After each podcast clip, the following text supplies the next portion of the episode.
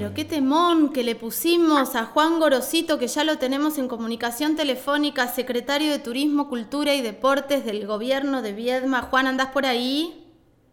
¿Qué tal, Caro? ¿Cómo estás? Ay, chocha con la música que tenemos acá en Única Contenidos. Escúchame, Juan, eh, arrancan las vacaciones, arrancaron las vacaciones eh, y con eso un montón de actividades cuidadas. Contame un poco. Bueno, este sería medio largo para la radio, la, cantidad de actividades que tenemos, pero bueno, este sí, tanto en, términos de, cultura como en deportes y turismo tenemos eh, un variadísimo menú que ya empezamos este fin de semana con bueno con este presencia no solo en Viernes sino también en el Banero del Cóndor y con muy buena respuesta de la gente, así que estamos muy muy contentos. Este, esto va a seguir eh, desde el miércoles con este, proyecciones en la sala Viagetti del, Centro Cultural, el, viernes con las presentaciones del libro, proyección del documental de Viedma, eh, la gente del coro municipal, el grupo de danza rey folclórica, el ensamble de música popular latinoamericana, eh, también el sábado con un homenaje a los Beatles de, una, presentación del grupo que se llama Cauce, eh, el domingo con este también este con los, unos raperos, el, Coliseo Rappers en volumen 6, en el auditorio del Centro Cultural, bueno, un montón, más presentaciones de libros, este, van a estar las navegaciones en el catamarán, las agrovisitas en, la chacra de Sopilote, vuelos nocturnos, las visitas a los museos que van a estar abiertos, están abiertos desde mañana martes eh, de 11 a 17, eh, los domingos y los feriados de 11 a 15, va a haber beach trekking en el Balneario del Cóndor, como hubo este fin de semana. Mucha gente, ¿no? Perdón, mucha gente en Balneario del Cóndor. de, todo, de todo, sí, el Balneario del Cóndor realmente estuvo también este, con mucha gente el fin de semana, así que estamos muy conformes con lo que con lo que se hizo y con lo que tenemos este, proyectado para este para este invierno, siempre con todos los protocolos de rigor y este bueno calentando un poco motores para lo que esperamos sea un verano mucho más normal de lo que hemos tenido últimamente. Sí, esperemos eso y esto de sostener también a la comunidad en este contexto que pensamos que iba a ser cortito y que ya vamos un año y medio en contexto de pandemia con un montón de actividades que no se pueden realizar. ¿Cómo se están sosteniendo? Y siempre te pregunto esto antes de hablar de, cosas lindas también, pero ¿cómo, ¿cómo se está sosteniendo al sector? Porque vos estás con el sector turístico, con el sector cultural y con el sector deportivo que los que no son trabajadores de la cultura en provincia en municipio, pues, la tienen que inventar. Seguro, y, también pasa lo mismo con el deporte y el turismo. Las tres áreas fueron quizá en términos de, actividad económica, sacando obviamente el sector de, la salud, ¿no? que ha sido el más afectado claramente por la pandemia, eh, en cuanto a lo que es todo el esparcimiento, el tiempo libre, el acceso a, a la cultura, el deporte y el turismo, ha sido lo, los tres sectores que se han restringido muchísimo. Bueno, de a poco se va, se va recomenzando, tenemos ya hace tres o cuatro semanas habilitadas las salas de teatro, por ejemplo, al 50%, quiere decir que en el centro cultural este, hasta 250 butacas se pueden ocupar, claro. Eh, lo cual ya es un número importante, por eso también productores privados empiezan a este, animarse a, a venir al centro cultural, están averiguando, están llamando por teléfono, empiezan a moverse la, las giras también por el interior del país de, distintas compañías teatrales. Eh, esto también obviamente tiene su, correlato a, nivel de, los trabajadores de la cultura locales.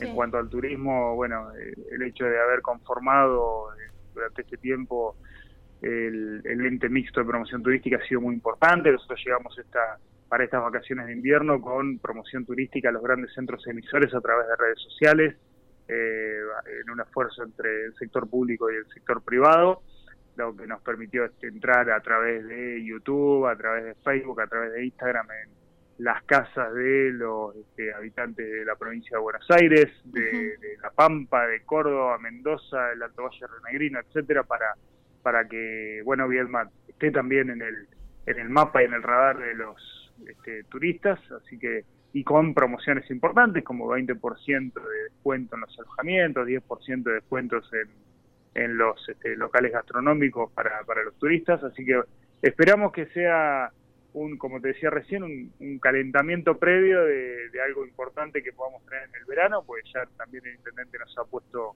este, el, objetivo de tener un gran verano como tuvimos en, 2020, previo a la pandemia, y que eso también, nada, redunda en, beneficios económicos en, un momento donde estos sectores necesitan, este, como todos los sectores económicos argentinos, que la verdad están pasando un momento muy malo, este, necesitan una reactivación urgente. Eh, Pesati se eh, reunió con Matías Lamens, ministro de Turismo y Deportes de la Nación.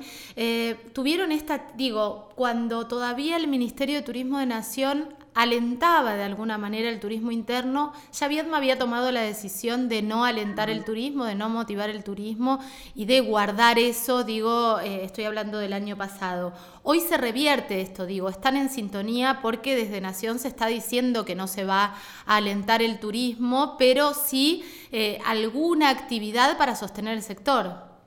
Sí, son escenarios completamente distintos el que teníamos en el verano si vos recordás este, la, la, post fiestas, digamos, este, eh, estaba en, su pico, un, pico muy parecido al que tuvimos hace hace un tiempito, ¿no? Este, teníamos, llegamos a tener alrededor de 800 casos activos en el mes de enero. Lo que pasa es que muchas veces nosotros nos quedamos con lo que nos muestra la televisión a nivel nacional y si parece que si no hay crisis sanitaria en la en la provincia de Buenos Aires o, en Capital Federal no hay crisis sanitaria en ningún lugar del país. Y la verdad que en ese momento Viedma estaba pasando un momento muy, muy complejo.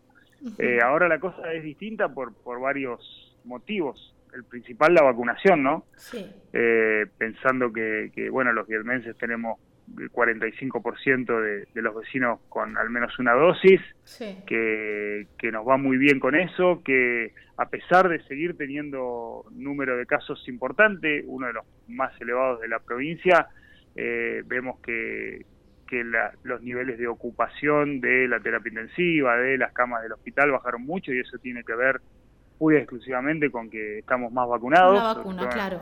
Claro, sobre todo en, los, este, en las franjas etarias más, este, vulnerables al virus. Sí, totalmente. Así que este, por eso digo que, con vistas al verano el escenario cambia mucho. y, bueno, uno lo ve en Europa, Caro, este, estás viendo, qué sé yo, eh, Gran Bretaña tiene 25.000 casos por día o 30.000 casos por día y tiene 10, 12 este, fallecidos. Bueno, eso tiene que ver también con los altos niveles de vacunación. Nosotros con menos casos diarios tenemos 500 fallecidos todavía en el país, ¿no? Claro, Entonces, este, yo creo que no importa mucho lo que yo crea, igual digo, los, especialistas dicen que, claro, sí, la verdad que en esto de yo creo, eh, eh, no, no, no tiene nada que ver lo que yo crea. Los especialistas dicen que con niveles de vacunación altos, por más que haya importantes este, números en cuanto a, a casos, a, casos, claro. Eh, no van a llegar al hospital y no van a llegar mucho menos a la terapia intensiva y mucho menos en cuanto a, a cantidad de fallecidos, con lo cual iremos a un esquema de mayor normalidad. Estoy mirando obviamente las finales de la NBA y veo estadios de 30.000 personas uno al lado del otro. Vimos ayer la final de la eh, Eurocopa y lo mismo. Este, me parece, viste que nosotros además siempre fuimos con el tema del virus 50 o 60 días más atrás que, Europa, para todo, para las crisis, para las olas. Hoy es alentador mirar a Europa. Exactamente, hoy miramos Europa o Estados Unidos, es alentador y además vemos que todos los días el gobierno nacional está firmando nuevos convenios para la llegada de más vacunas, es decir, que la llegada de vacunas no va a ser un problema. Bueno, ese es el contexto en el que estamos pensando nosotros desde esta humilde ciudad respecto del verano. Em, Goro, eh, esto es todo como lo alentador y lo lindo. Lo cierto es que más allá de los sectores específicos que están, em, están a tu cargo, que es turismo, cultura y deportes, vemos em, que los sectores más vulnerables en los barrios la están pasando horrible que hay muchos chicos que jamás se conectaron, y esto lo hablaba con Mónica Silva el otro día cuando hablábamos del Valle Medio, que hay un 70% de deserción escolar, que los chicos, algunos no tienen conectividad, no se pueden conectar, hay como una gran sombra em, eh, sobre un sector que es el sector más vulnerable, también la inseguridad, y en este caso, y en este sentido digo, em, cuando Pesati se reúne con Matías, em, también hablan del deporte comunitario como herramienta, ¿Cómo, cómo lo piensan, cómo piensan implementarlo, qué herramientas van a tener eh, o piensan o están diseñando como política pública para contener, para rescatar, para abrazar a estos niños y niñas que pasaron hambre y que siguen pasando hambre, que la mamá, el papá, la persona que esté a cargo no tiene laburo, que están viviendo en contextos de violencia, que antes la escuela era su lugar de, decir y de, y de comer y de todo y hoy no lo tiene. Bueno, eh, varias cosas, digamos. Lo primero es que este, nosotros tuvimos una reunión la semana, eh, no, la semana pasada Pedro estuvo en, en, en Buenos Aires. La semana anterior con la ministra de secretaria en realidad este, de, seguridad y el jefe de policía por, por la preocupación por el incremento en los niveles de violencia en los barrios. Sí. Bueno, mejor dicho. Otra vez me corrijo, estoy corrigiendo cada rato. No, pero está buenísimo, Goro. No, no. Es una evolución de tu parte. Sí, sí, porque no, no es en los barrios, porque aparte si no estigmatizamos, como parece que las cosas solo pasan en los barrios, y cuando decimos barrio, eh, casi que sobreentendemos que son los barrios pobres. Y la verdad que la situación de violencia pasa en absolutamente toda la sociedad. Al punto que un dato que nos, que nos decía la, secretaria de Seguridad es que, eh, al, revés de lo que podría pensarse, las estadísticas muestran que eh, los delitos que más crecieron, o que crecieron, porque lo otro que te voy a contar no creció, el, el, delito que creció es el delito contra la persona, ¿sí? contra las personas, no contra la propiedad. Durante la pandemia los delitos contra la propiedad no crecieron en, relación a la cantidad de casos en Río Negro. Y esto tiene que ver pura y exclusivamente con que estamos más violentos, estamos más irascibles, tenemos este menos paciencia eh, y que obviamente hay una cuestión de salud mental vinculada, y esto lo charlamos con nuestro compañero de gabinete Gastón Gutiérrez, que es psicólogo, eh, vinculado al contexto de encierro, a la falta de trabajo, bueno, a la falta de acceso a la cultura, al deporte, a la educación, todo esto que vos estabas planteando. Nosotros, eh, desde la municipalidad, eh, obviamente que nunca alcanza, pero venimos trabajando muchísimo en, en los sectores este, que sufrieron más desde el punto de vista de lo material, ¿sí? Vuelvo a, a no hacer la diferencia entre este, no, no, no tiene que ver con los barrios, digo, No, no, digo por esto, por esto que hablábamos de la violencia, porque eh, los delitos vinculados con, con, la violencia y con esto que, decíamos de, de, los delitos contra las personas no distinguen clases sociales o este, si puedo acceder o no a la educación o si puedo acceder o no a un pedazo de pan o, a comer todos los días.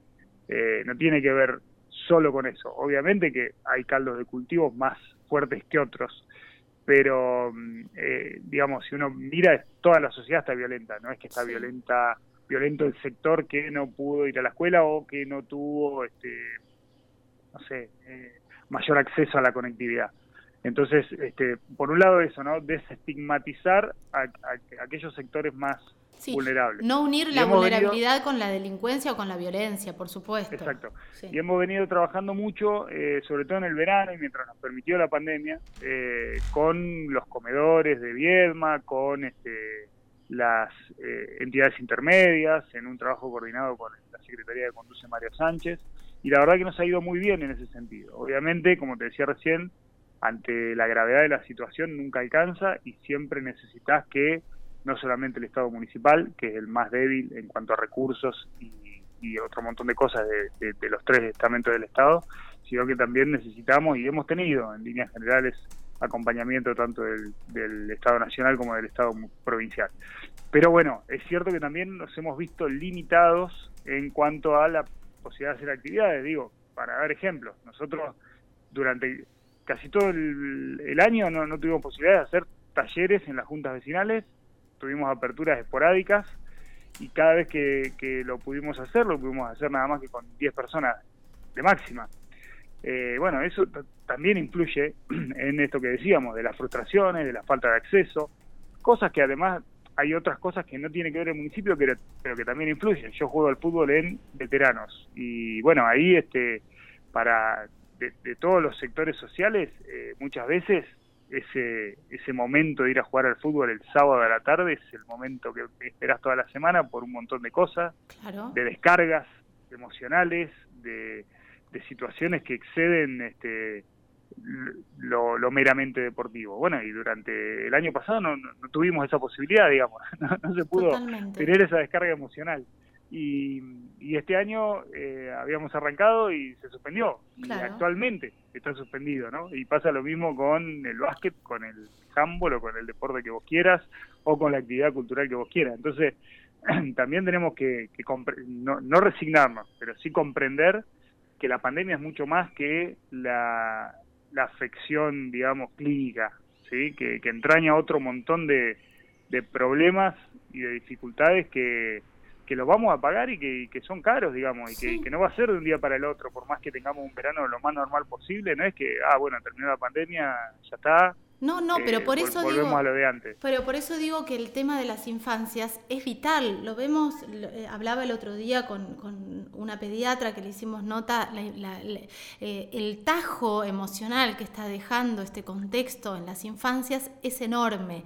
Y ahí sí, es enorme y si le sumamos hambre y si le sumamos que por ahí no pueden salir a jugar al, barrio, eh, al, patio o a, una plaza, es mucho más grande. Si no tenés un cachito de patio en tu casa para ver un poco de aire, es mucho más grande. Digo, o, no, ir caro como tuvimos que suspender este, cuando aparecía, ahora estamos retomando, por ejemplo, al río a hacer canotaje. Nosotros con esto que te contaba de, del trabajo que veníamos haciendo con los merenderos, etcétera, llevábamos todos los días, todos los días a los chicos, este, a, decenas de chicos, los íbamos a buscar en, el, en nuestra traffic, este, los cargábamos, venían con los profes al río, hacían la actividad, llegaban cansados este, a comer el refrigerio en los, en los merenderos y la verdad que era una actividad espectacular. Bueno, la tuvimos que suspender cuando vino la segunda ola.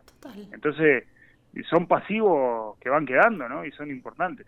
Totalmente, totalmente. Bueno, se seguirá trabajando en políticas públicas para revertir o para que, el, que la, la, herida sea emocional sea lo menos posible y para poder ir retomando algunas, no me gusta hablar de normalidad porque creo que la normalidad que teníamos antes era una porquería y que éramos nosotros el centro del mundo y me parece que tenemos que reparar en un montón de otras, de, de, otras situaciones como que somos parte de esta naturaleza y no somos dueños de nada, pero sí algunas actividades que tienen que ver con esto, con que las infancias puedan crecer desde una de una manera menos estresada, menos angustiante, porque la angustia que teníamos nosotros en casa por no tener laburo y no saber qué carajo comprar, se la pasamos a los chicos, digo, se la pasamos a los hijos y a las hijas. Entonces está buenísimo pensar en políticas públicas para, para poder sostener lo que, esta apertura de a poco, esta incertidumbre, porque hoy abrimos, como decía recién, y mañana capaz que tenemos que cerrar de nuevo. Mira, recién se acaba de ir un,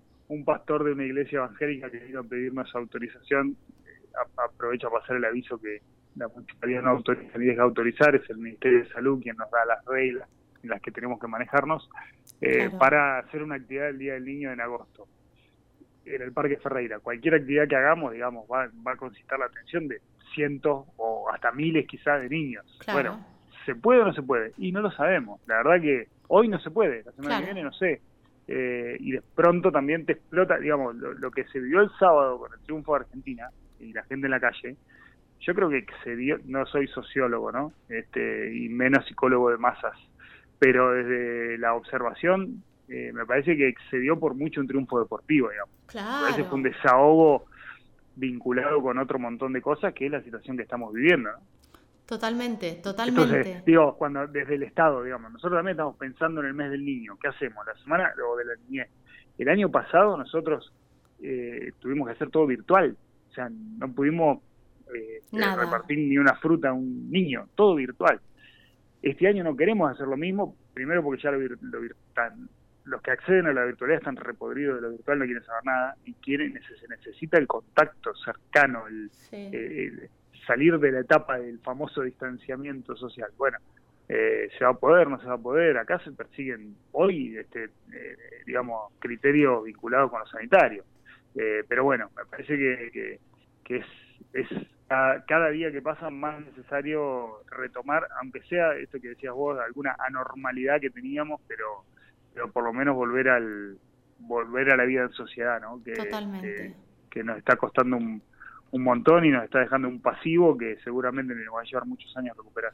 Em, eh, también el mensaje para dejar eh, con esta nota, Juan, eh, vacunémonos.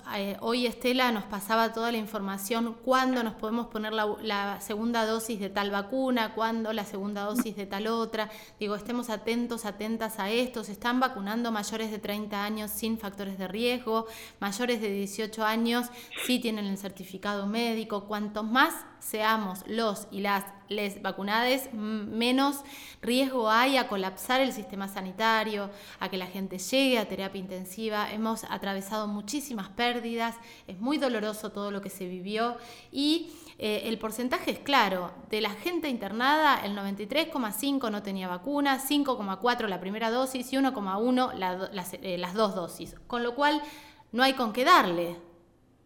Eh, tal cual lo, lo, decís, digamos. No, eh, yo siempre fui muy pro vacuna, con lo cual a mí no me... Este, yo quería poner el brazo apenas salió la Sputnik en etapa de prueba, olvídate, pero... Pero sí, me parece que si quedaba alguna duda respecto de los antivacunas, digamos, son esos movimientos intensos que también este, la verdad que después cuando vas a, los números son realmente muy pocas personas, eh, sobre todo en Argentina, no pasa así en otros países, la verdad que en otros, qué sé yo, que en Estados Unidos eh, estuve siguiendo eh, mientras Campazo todavía estaba con, con, su equipo en carrera en la NBA, seguía los medios de Denver y me encontré con que dos señoras ganaron un millón de dólares en, la lotería porque sorteaban un millón de dólares por mes entre aquellos que se iban a vacunar. Una locura, digamos. Sí, sí no se este, quieren vacunar, es verdad. No, no, se quieren vacunar y Argentina me parece que en ese sentido está 10 pasos más adelante. Este país que a veces bastardeamos tanto, en esos, eh, en esos temas está 10 diez pasos más adelante incluso que, países desarrollados, ¿no? Sí, sí. Acá, digamos, los, los que discuten las vacunas son tres o cuatro, es la realidad y todo el mundo, vos lo ves en las redes, eh, ha convertido la, vacunación en un hecho social. Totalmente, este, totalmente. Digno de ser mostrado con orgullo.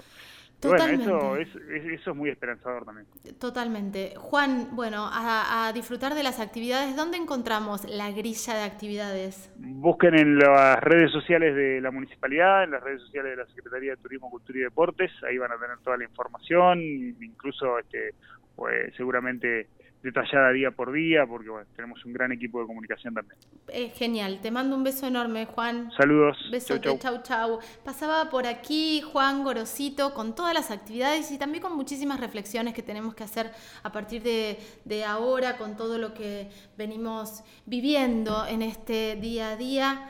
Eh, Juan Gorosito a cargo de la Secretaría de Turismo, Deporte y Cultura de la Municipalidad de Viedma. Nos reencontramos mañana aquí en Ojos Bien Abiertos. Que tengan un excelente día.